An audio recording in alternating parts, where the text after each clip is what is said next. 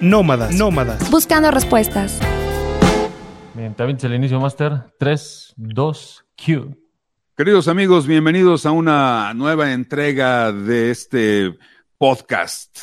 Nómadas buscando respuestas. Cada semana hemos estado trayendo aquí especialistas en un montón de, de áreas, de la educación, de la vida, del deporte, de la música, de un montón de áreas que consideramos que son ahora muy necesarias, pues para hacer la vida más llevadera y también para aprender un poquito más, porque cada uno de los especialistas nos ha traído un montón de contenido bien interesante y estarán de acuerdo toda la gente que ha escuchado estos podcasts. Los temas de interés que despiertan las inquietudes de la comunidad. La polémica ante las circunstancias actuales que envuelven nuestro entorno. La opinión y el debate de nuestra mesa de investigación en compañía de nuestros especialistas. Contenido actual y de vanguardia. Somos una propuesta fresca y dinámica que despierta conciencias. Nómadas, nómadas. Buscando respuestas. Toño, ¿cómo estás?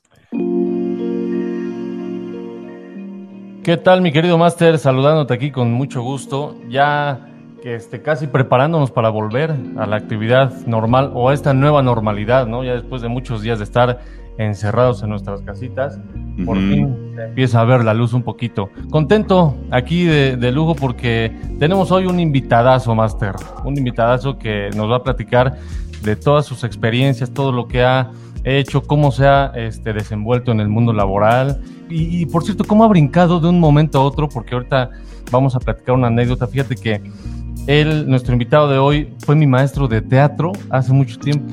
Órale. Entonces, con él aprendí a llorar en el momento que me dicen 3, 2, 1, llora. Oye, pues qué, ¿le dio clases cuando él tenía 10 años o qué? Porque está muy joven.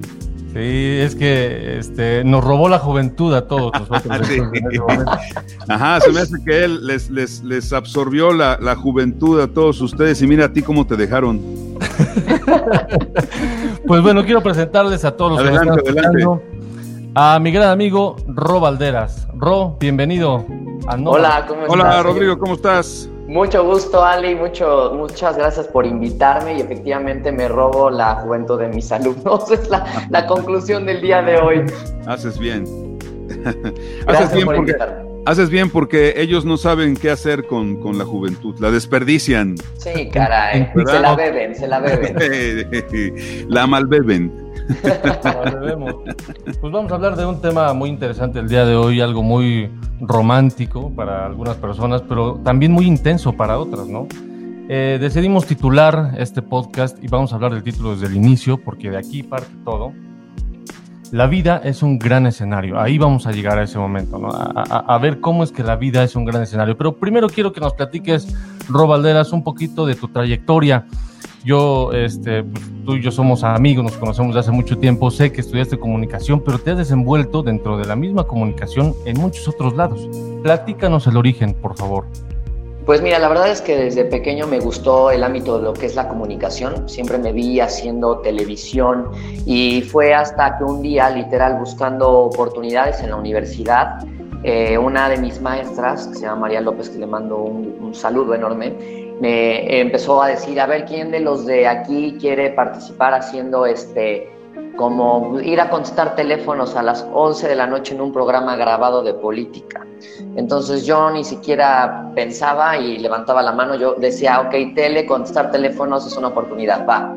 Entonces, pues empecé a hacer eso, a ser asistente de producción y el de las copias y todo, y así fue como empezó Ro Valderas en este en este rollo, a veces me metía de público en un programa de chavos y entonces estaba yo invitado, sentado, levantando la mano y dando mi opinión como universitario. Y así empezó hasta que un día necesitaban un reportero de deportes, que yo no sé absolutamente nada de deportes, llámese fútbol, americano, etcétera. Y entonces participamos tres compañeros y yo. Uno de ellos expertísimo, Oscar Páez en deportes, otra que se llamaba Yasmina Arroyo, que era muy buena y era mujer, y Ro con sus sueños en la mano, eh, porque no tenía ni idea. Y entonces nos fuimos los tres a, pues, a probar suerte, y la verdad es que ellos los empezaron a, a meter y a hacer cosas como a, o prácticas, y como yo no sabía del tema, pues como que me, relegaban un poco hasta que un día ellos como que se desesperaron porque esto es de mucha paciencia, las oportunidades no llegan como de sí, ya te vi, te descubrí y, sales, o sea, te, como que te van checando, te van calando. Ellos se desesperaron un poco, les llegaron otras oportunidades y la verdad es que yo iba todos los días con mi trajecito a sentarme ahí acabando la universidad sin comer desde las 2 de la tarde hasta las 6 y media a sentarme a buscar y así estuve más o menos tres meses hasta que un día eh, me acuerdo que uno, de, bueno, el director de deportes que estaba ahí, Antonio Abascal, este, le pidieron que necesitaban un reportero para mañana y uno de sus reporteros estaba enfermo. Y entonces ahí fue la, la oportunidad. Y ahí que avientan al buen Ro. Y ahí volteó así desesperado y me dijo, a ver, ¿te avientas mañana ir a hacer un reportaje de gimnasia? Todavía ni me decía, ¿te yo sí, claro que sí. Por dentro me estaba muriendo, pero como ya estaba yo, yo había visto cómo se hacían reportajes, ya estaba yo checando absolutamente todo eso, pues entonces me fui, hice mi primer reportaje, me sentía Peterson, ya te imaginarás, o sea, obviamente me puse a estudiar, y la verdad es que no, no lo dudé, simplemente yo jugué a lo que tanto había soñado por mucho tiempo, me, me, aventé, lo hice, les gustó mucho y me quedé, porque pero aparte sin prácticas, ni sueldo, ni nada, o sea, me quedé como apoyo moral y entonces estaba yo ahí ya haciendo reportajes, después me jalaron a noticias porque les gustaba mucho mi forma de escribir, que yo escribía con mucho color, así se llama cuando le echas mucha crema a tus tacos. Y les gustó mucho esa forma, empiezo a entrar en noticias, que noticias es un estilo completamente diferente periodísticamente hablando, porque no puedes echarle flores a la noticia, sino tienes que hablarlo el qué, cómo, cuándo y por qué de manera fría. Y ahí fue donde empecé a, a escribir, hacer muchas cosas y más adelante se dio la oportunidad de abrir el primer programa de televisión, todavía no existía YouTube, cabe resaltar, el primer programa de televisión en la universidad. Definitivamente nos robas la juventud, porque imagínate, si no existía YouTube, Imagínate, un ratito, ¿no? Un, ratote, no. Entonces imagínate, entro a la, bueno, en la universidad, abrimos el primer programa de televisión y cuando sale YouTube, entonces decimos, creo que el momento oportuno es de sacarlo y entonces YouTube ni siquiera aguantaba los 10 minutos de, de, video, entonces subías como nueve y tantos, entonces el programa que era de una hora lo subíamos en cuatro pedazos, en cuatro fragmentos, en una calidad de tres pesos pero ahí fue donde inició todo este rollo y de ahí me, bueno, me fui a, hice casting en Televisa como 25 veces hasta que me quedé en uno y así te puedo seguir hablando un buen rato de pues, cómo fue el proceso. Oye, Rodrigo, aquí me, me llama la atención, abriste con, con una idea muy padre que creo yo que tiene mucho que ver con este asunto del escenario, de la vida y todas estas cosas, que a lo mejor no lo vemos todos así, y tal vez tú sí lo puedes ver de, de, una manera más natural, pues por la vocación que, que, traes, ¿no? Pero el asunto este de demostrarse, Rodrigo, a lo mejor tú lo ves con mucha naturalidad y ver la vida como un escenario para ti puede ser algo natural por la vocación que manejas. Pero tal vez el mensaje aquí de fondo es mostrarse, exponerse sin miedo, aventarse, hacerlo, o sea, no quedarse con las ganas. Y también el riesgo, pues, a la crítica, al fracaso, a las pruebas primeras que seguramente saldrán, si no mal, o a veces sí mal, o si no, pues no como uno esperaría. Y, y este, este constante perfeccionamiento de las cosas que solamente se pueden dar, pues, trepándose al escenario de la vida o de donde sea, pero sin miedo y, mostrarse y enseñar, ¿no? Y, este, exhibirse, pues con todos los riesgos que, pueda, que pueda incluir. Y es que justamente eso no cualquiera, no, no cualquiera se arriesga ese lanzamiento de paracaídas donde te vuelves el centro de atención del alrededor y estás tanto al halago como a la crítica expuesto. Y yo creo que a partir de que nacieron las redes sociales, yo ahí es donde te puedo hacer como la analogía, donde todos nos volvimos conductores. Hoy todo el mundo aconseja, y todo el mundo lleva sus redes sociales y en verdad, o sea, se han vuelto los, los mejores inspiradores desde dentro de su cuadra, ¿no? Tienen a su propio público, su propio timing, su propio rating, que ahora son los likes. Entonces, por eso yo creo que la vida es un escenario, porque además cuando tú vas a, tu, un trabajo y llegas por primer día, estás en la exposición y tu público son tus nuevos compañeros, son tu jefe que están checando a ver en qué momento te equivocas, a ver en qué momento brillas.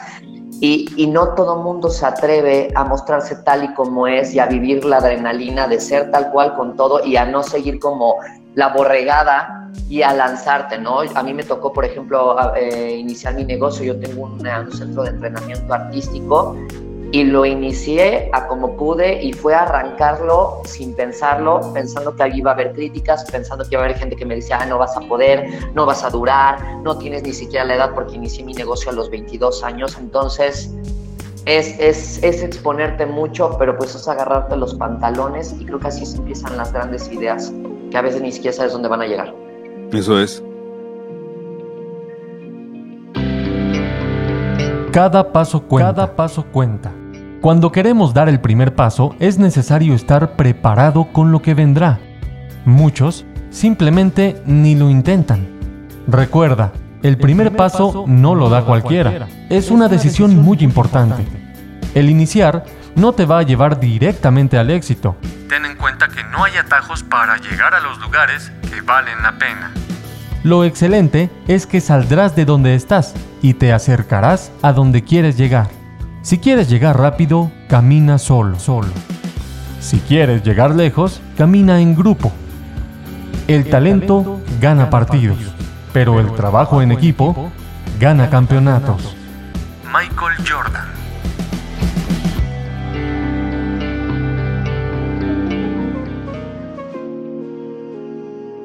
Toño. Oye, platícanos un poco de, eh, tomando como ejemplo lo que la experiencia que nos compartes de que fuiste a hacer infinidad de castings. ¿Qué sentiste cuando en el primero fuiste bateado, en el segundo fuiste bateado, en el tercero fuiste bateado y así, así, así, así? ¿No llegó un momento en el que dudaste de que o, o te preguntaste, en realidad sí soy para esto o, el mundo me está diciendo que no y yo sigo insistiendo. No sé, ¿cómo te sentiste en ese? En Híjole, es que la, la, realidad, Toño, es que a veces lo sigo dudando. O sea, hay momentos que aunque tengas un programa y todo, o sea, con que un día te equivoques y digas algo mal, porque a veces pasa, yo que estoy en un programa que es todos los días dos horas y llevo cinco años, pero diez ya en Televisa, el, el ser siempre congruente y correcto, a veces no se puede porque a veces la riegas. A veces la cagas como humano y entonces ahí es cuando te preguntas si realmente, pero cuando recuerdas tus castings y tus audiciones dices, si en ese momento dudaste, después viene otro voto de confianza. Y yo te puedo decir que tengo maestría en castings, maestría en puertas cerradas en la cara. Me acuerdo uno de los castings más fuertes, y creo que alguna vez te lo comenté dándote clases, eso fue en México. Me fui a un casting para un reality show pues muy importante, me estaban grabando, llegué con mi currículum, lo puse en la mesa y un productor muy importante que ha hecho, bueno, que estaba, ya sabes, hacen los programas de siempre en domingo o hacían esos programas, agarró mi currículum y me lo aventó enfrente de mi cara y me dijo, tú no sirves para esto. Regrésate a, a estudiar. Y yo me había dado de baja en la universidad ese semestre por ir a buscar mi sueño. Pues imagínate, tenía 18 años, crees que el mundo te va a estar esperando. Y se me entumieron los labios, no podía hablar, porque no supe reaccionar. Nunca me habían votado las cosas así. Y lo que sabía es que ya con el tiempo entendí que él me estaba calando. Él quería que recogiera eso y me inventara, pero pues no sabía. Imagínate, me fui sin dinero.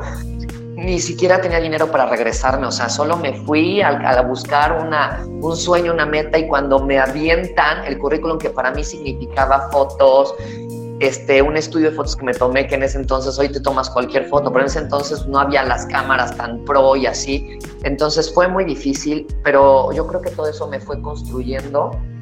Pero sí, la verdad es que me costó muchas lágrimas, le lloré, le lloré muchísimo, me frustré muchísimo y pues también la familia influyó mucho porque gracias a Dios mis papás estaban atrás de no te decaigas, vas para adelante y eso es lo que me reconfortaba mucho.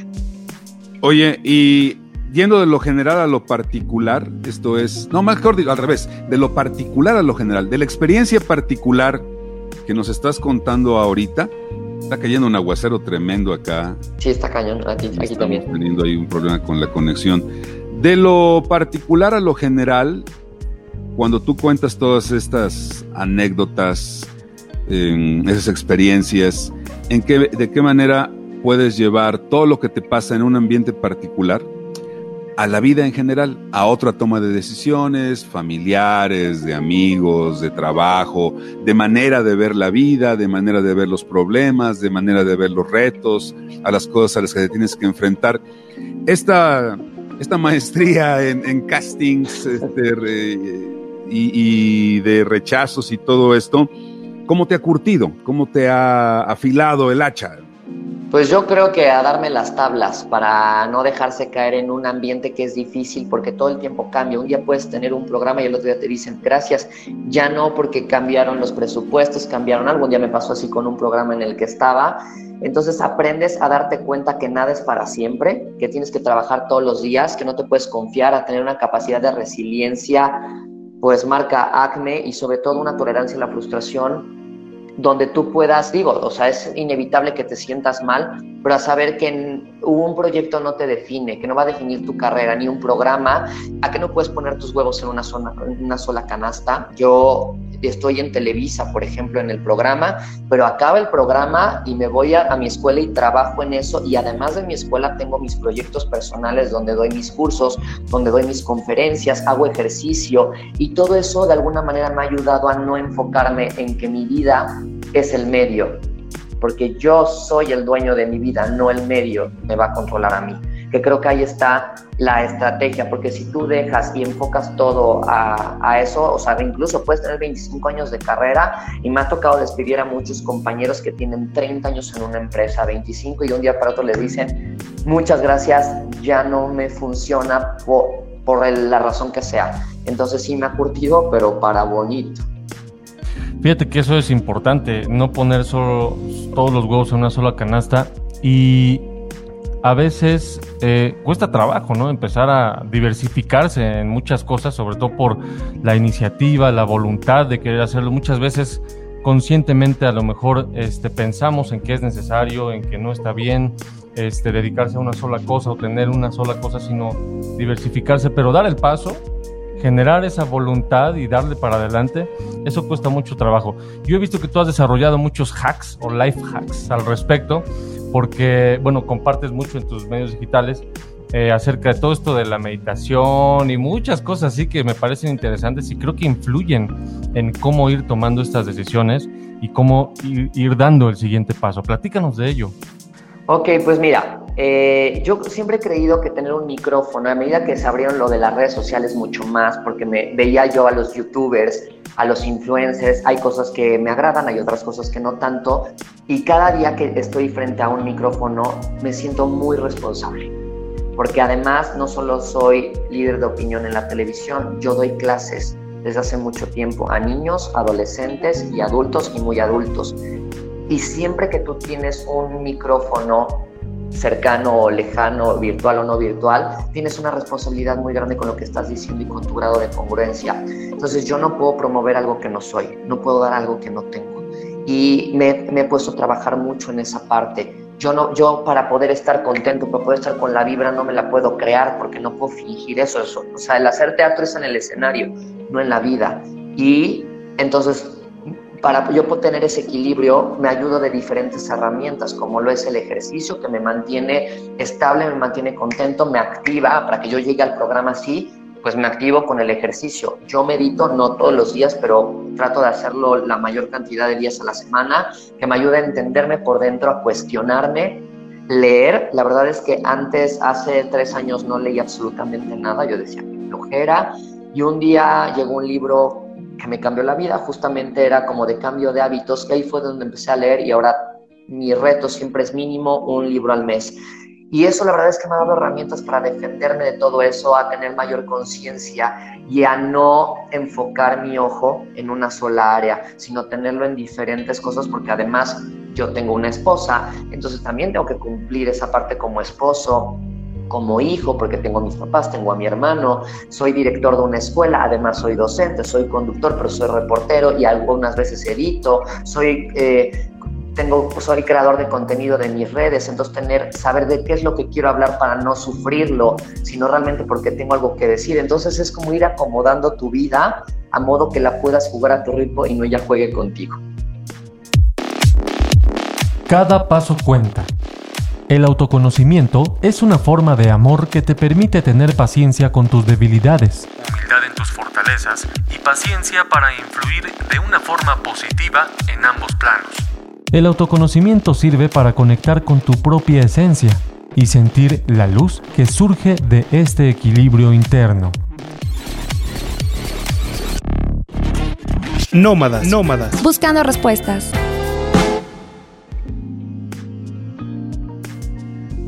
En la, en la escena, en el escenario, ahorita que, te estoy escuchando jugar varios, varios papeles, donde eres varios personajes y cada uno con, su propia personalidad, ritmo, trabajo, horarios, complicaciones y todo lo demás.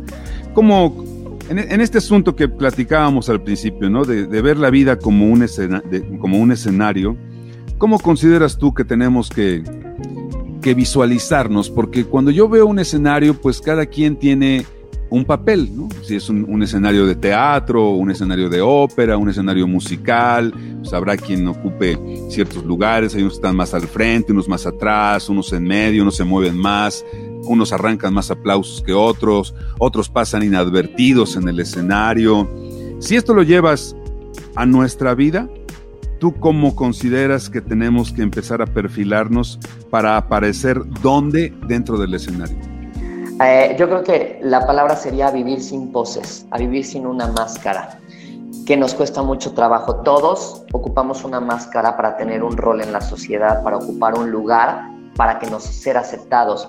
El día que tú te empiezas a quitar esa máscara, no se puede en un 100% porque siento que nadie es completamente real, pero tratar de llevarlo a, la vida en general y a la televisión, que es mi caso, te quita muchos pesos de encima y cómo lo logras a través del autoconocimiento. Si tú te conoces y trabajas a través de tus valores, de tus creencias, de tu congruencia, de lo que tú crees, es muy fácil porque puedes hacer que tu personaje fluya. Es como yo les decía, como Max Steel o este muñeco, ¿no? Su esencia es Max Steel. Lo puedes disfrazar de bombero, de policía, de lo que sea, pero Max Steel siempre va a ser él en esencia. Y eso es lo padre, que no sea en tu casa, seas uno, con tus amigos te haces el macho, ¿qué onda? ¿Cómo estás?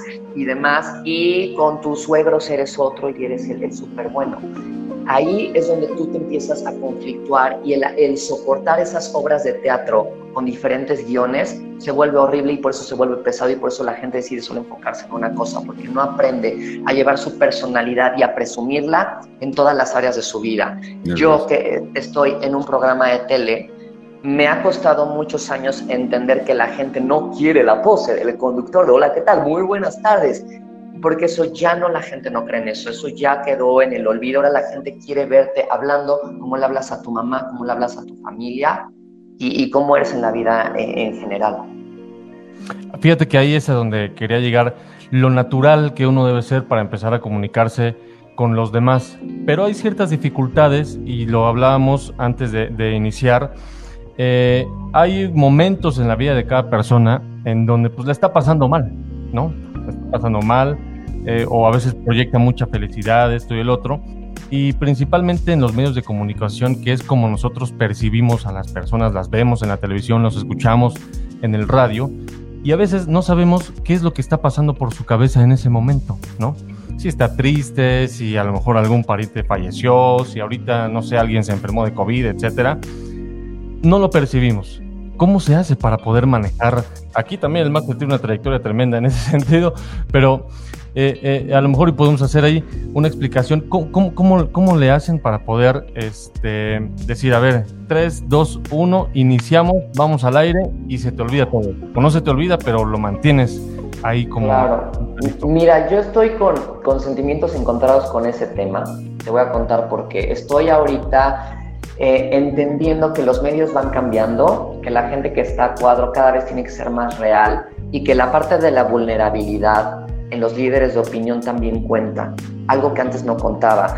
Yo te voy a decir esto porque incluso a ti, cuando fuiste mi alumno y a todos siempre les decía, no importa si tu mamá se está muriendo, tú sales a escena y lo haces, ¿ok? No importa si te estás cagando, vas y haces la obra, porque yo a mí me tocó irme a un casting a México donde literal tenía una diarrea impresionante y con, y con toda esa diarrea bailé y saqué la casa y lo que quieras, ¿no? Pero creo que también hay un límite.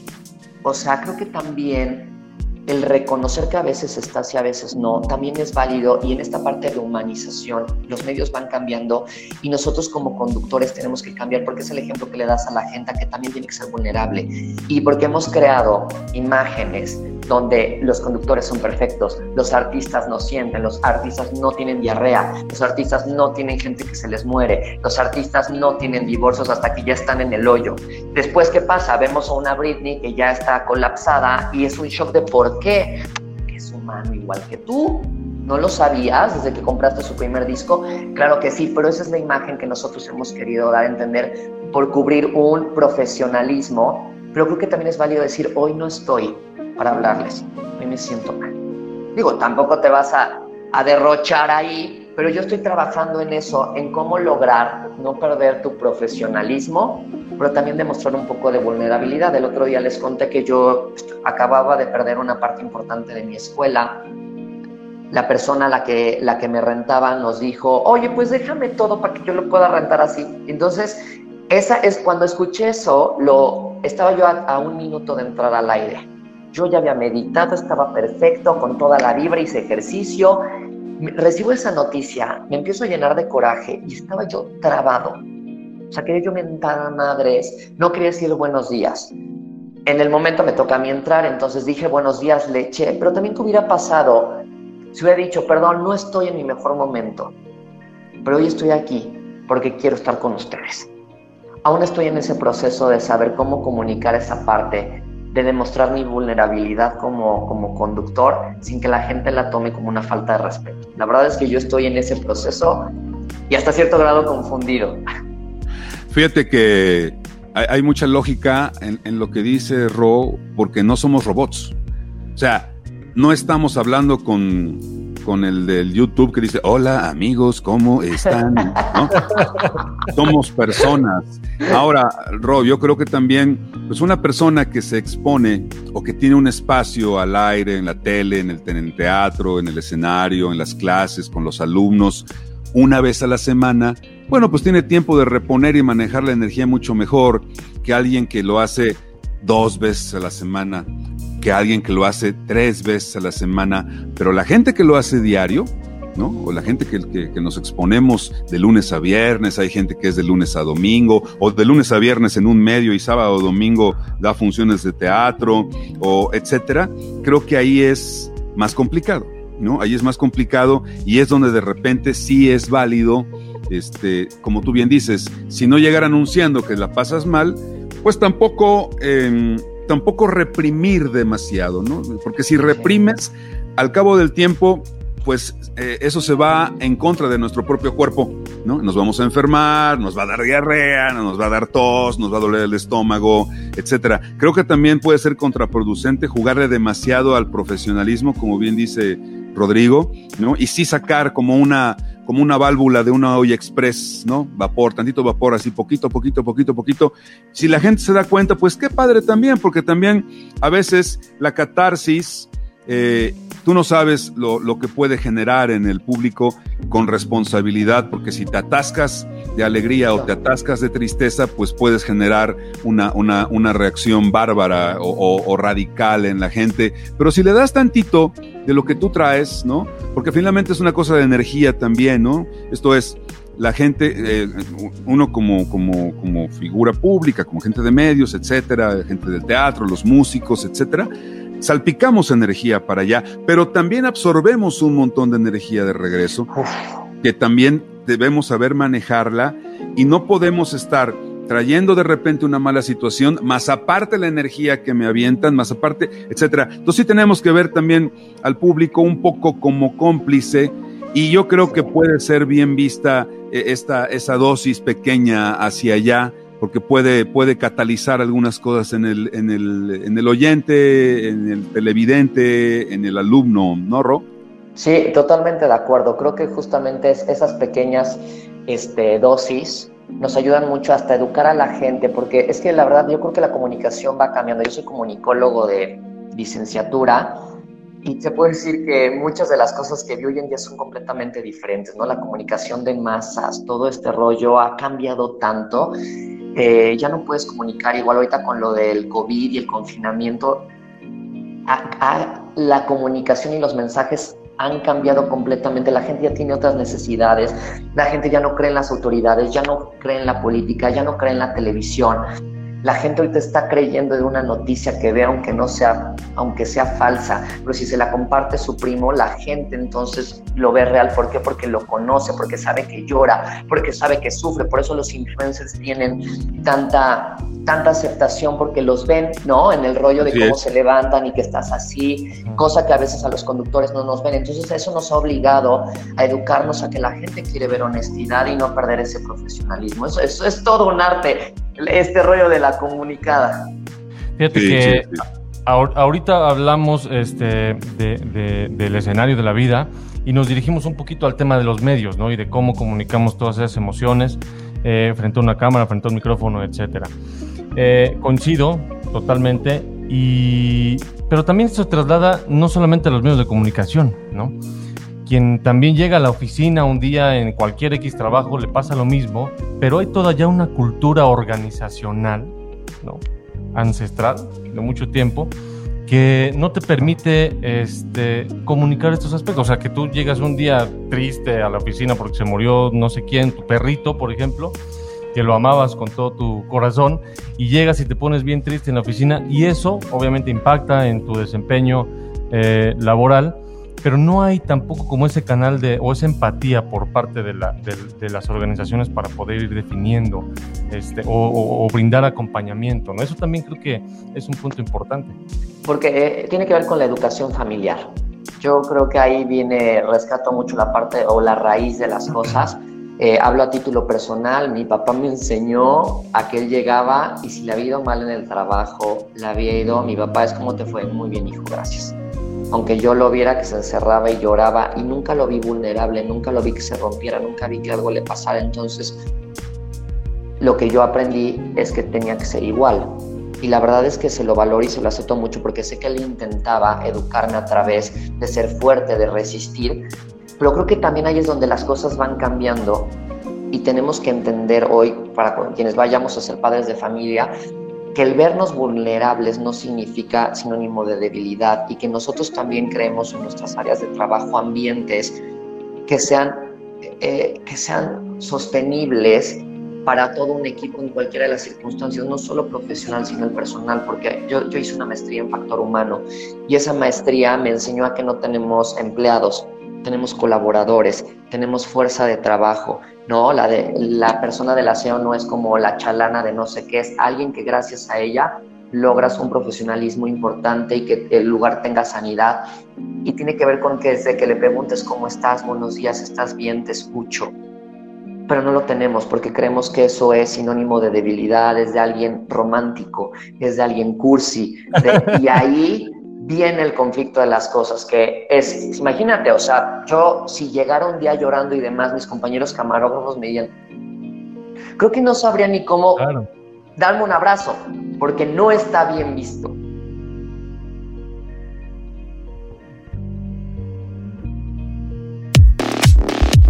Cada paso cuenta. Las emociones son una de las mejores fuentes de autoconocimiento. El sujeto puede conocerse en sí por su propia subjetividad, pero sí acercarse a través de la autopercepción y a través de los otros referentes. La autopercepción del sí mismo es fundamental en el trabajo diario del autoconocimiento. Pero no suficiente. Nómadas, nómadas. Buscando respuestas. Tocas un tema padrísimo, ¿no? No está bien visto. Lo que está bien visto, lo que no está bien visto. ¿No? Ah, cuando platicábamos, Toño, con este, ¿con quién fue que hablábamos este asunto de, Benítez, el contenido positivo tóxico? Ándale, y también estar constantemente viviendo tratando de complacer a los demás. Uno. Dos, ligo el comentario de hace rato de, de Ron en el sentido de las máscaras. ¿no? De, las pretensiones, de ocultar la verdadera esencia que luego nos va a traer estos, estos resultados. Pero ahorita que acabas de decir este, este punto, me parece muy, muy importante y, muy acertado, porque pues finalmente ahí está una buena parte, ¿no? De, de, los orígenes de un montón de conflictos de la educación, ¿no? En esto que acabas de decir.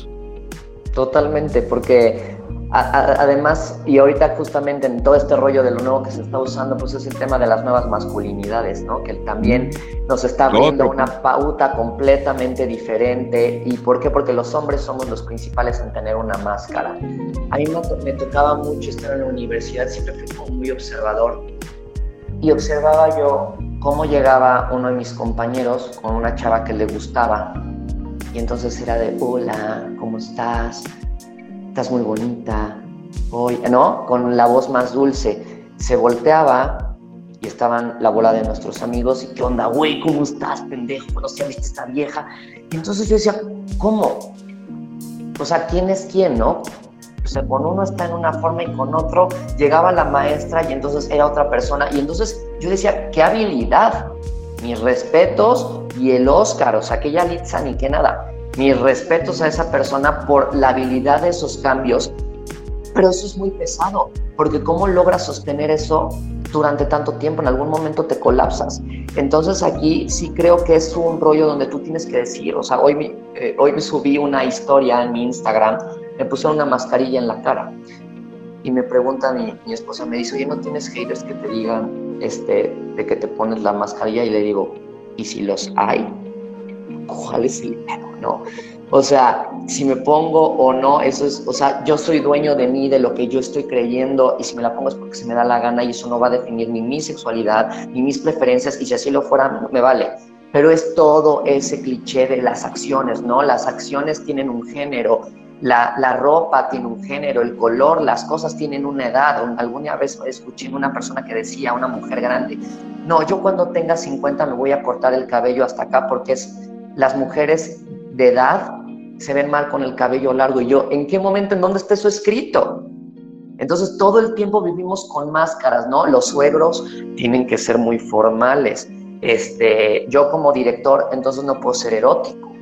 Nunca me lo imaginé que hace del baño, ni chupando. Entonces cuando encuentro una foto que está chupando el profe, me encargo de destruirlo para que vean que es un cero profesional, porque toma, entonces ahí esa, esa doble moral que a veces nos, nos encanta eh, ocupar y manejar, yo creo que hace que vivamos en un escenario muy complicado de la vida, que se nos vaya el guion, que se nos vayan los textos, que se nos vaya el libreto y que nos perdamos en quiénes somos. Y como no hay una falta de autoconocimiento, entonces ni siquiera sabemos qué ofrecer, ni siquiera qué queremos ni a dónde queremos llegar.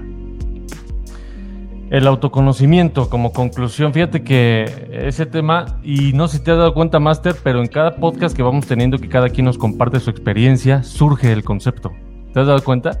Sí, el autoconocimiento, Llevan por lo menos tres o cuatro veces en las que tocamos este, este punto, no sé si sea tendencia o si de un tiempo a la fecha la sociedad o, la gente que hemos traído, la gente que maneja muchos hilos, está volteando a ver ese término y está haciendo reflexión sobre todos los demás para que voltemos a ver ese término. Tienes toda la razón.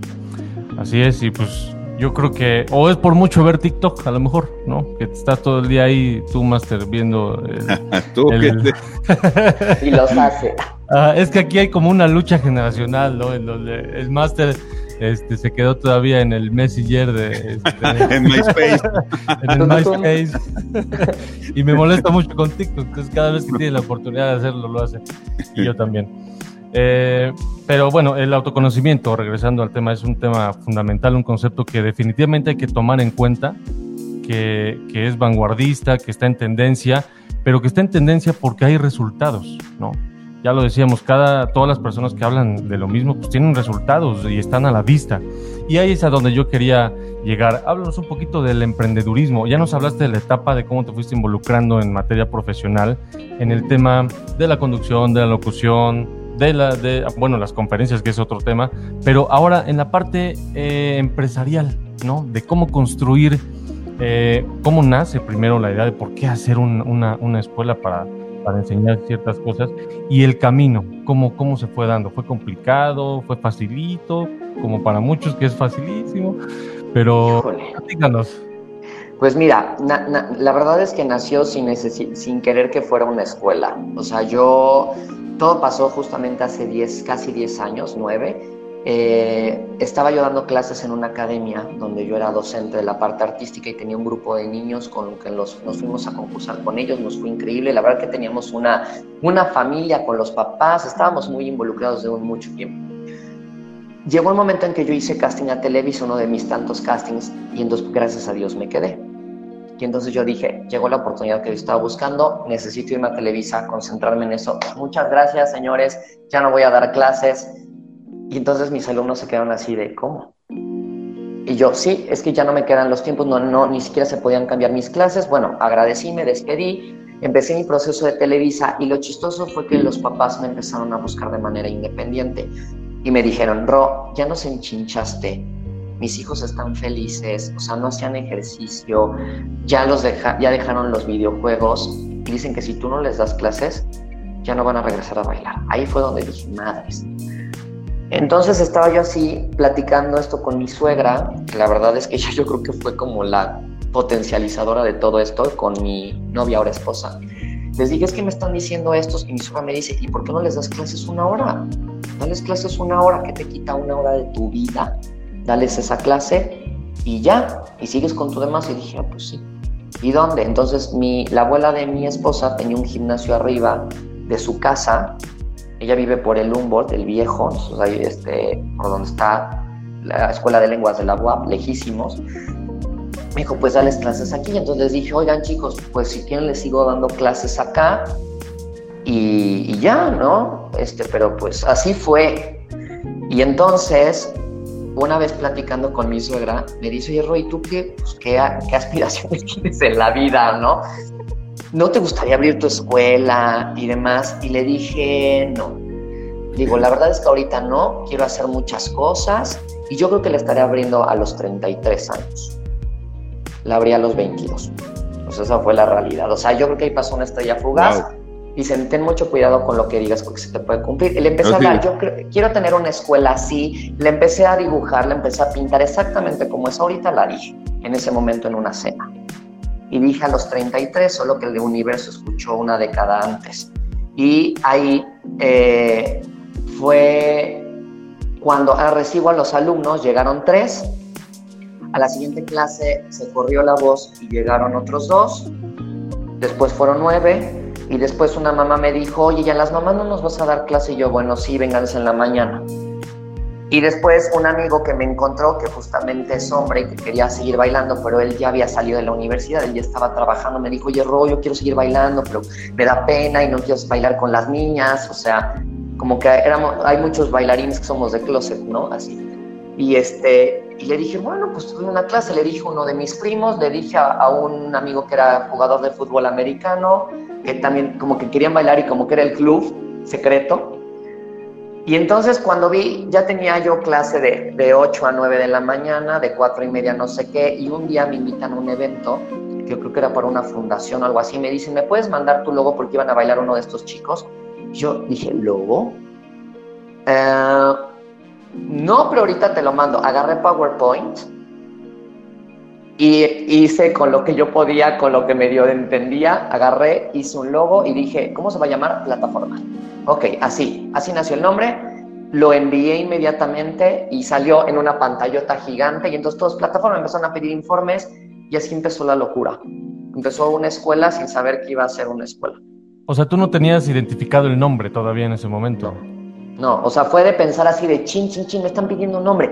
¿Cuál, cuál, cuál, cuál, cuál? A ver, ¿qué, esto qué es? Pues es una plataforma de vida, plataforma, plataforma O. ¿Y por qué O? Porque quiero que mi organigrama sea circular y no sea en pirámide. No quiero ser yo el, la punta de última decisión, sino donde todos convergemos en una misma. ¡Pum! Así fue. Y el primero fue plataforma O y ahora es plataforma estudio. Cada paso cuenta. La resiliencia es la capacidad de sobreponerse a momentos críticos y adaptarse luego de experimentar alguna situación inusual e inesperada. También indica volver a la normalidad. Es una aptitud que adoptan algunos individuos que se caracterizan por su postura ante la superación de una adversidad y de mucho estrés, con el fin de pensar en un mejor futuro. Muchas veces, esta habilidad es desconocida por el individuo y la descubre únicamente cuando se encuentra en medio de una situación difícil, que logra superar gracias a su postura de lucha y de seguir adelante. Nómadas, nómadas. Buscando respuestas. Ro, recta final. Eh, Toño, yo me gustaría que, que Rodrigo aterrizara este asunto de que la vida es un gran escenario. ¿Por qué? ¿Cómo lo podemos ver así? ¿Y cómo podemos sacarle partido a esa frase de que la vida es un escenario y cómo podemos recordarlo todos los días? Ok, Tú hiciste casting desde el primer día para llegar a la obra de tu vida, a la obra en la cual tú vas a actuar, pero no solo vas a actuar, sino vas a producir. Ten cuidado si le entregas la batuta a algún otro director para que juegue con los guiones y con los personajes en tu vida. Brilla, disfruta los aplausos y también los cebollazos y los jitomatazos. Gracias. Además, porque esos jitomatazos pues nos enseñan, ¿no? Gran analogía, gran analogía. Muchas gracias. Muchas gracias, mi querido Ro, mi querido Alex Ramírez, mejor conocido como el Máster. Mi querido Rodrigo, muchas gracias. Qué gusto. Gracias por compartir. Te digo que cada vez que traemos invitados a este espacio, siempre nos llevamos una enseñanza, un contenido positivo, un mensaje padre este, un, pretexto, un motivo para, para seguir en el, en el tren, ¿no? Y hoy, el día de hoy, pues Rodrigo Valderas no ha sido la excepción. Te agradecemos mucho Gracias. Eh, esta, esta contribución para, para el público de este podcast. Vámonos, Toño. Gracias a ustedes. Vámonos, gracias Ro, gracias Ro por seguirme enseñando desde hace muchos años que fuiste mi profesora. A la fecha continuamos. Gracias, Master, gracias Ro, gracias. Regrésale su juventud, regrésale su juventud. no. Hasta la próxima. Gracias. Bye.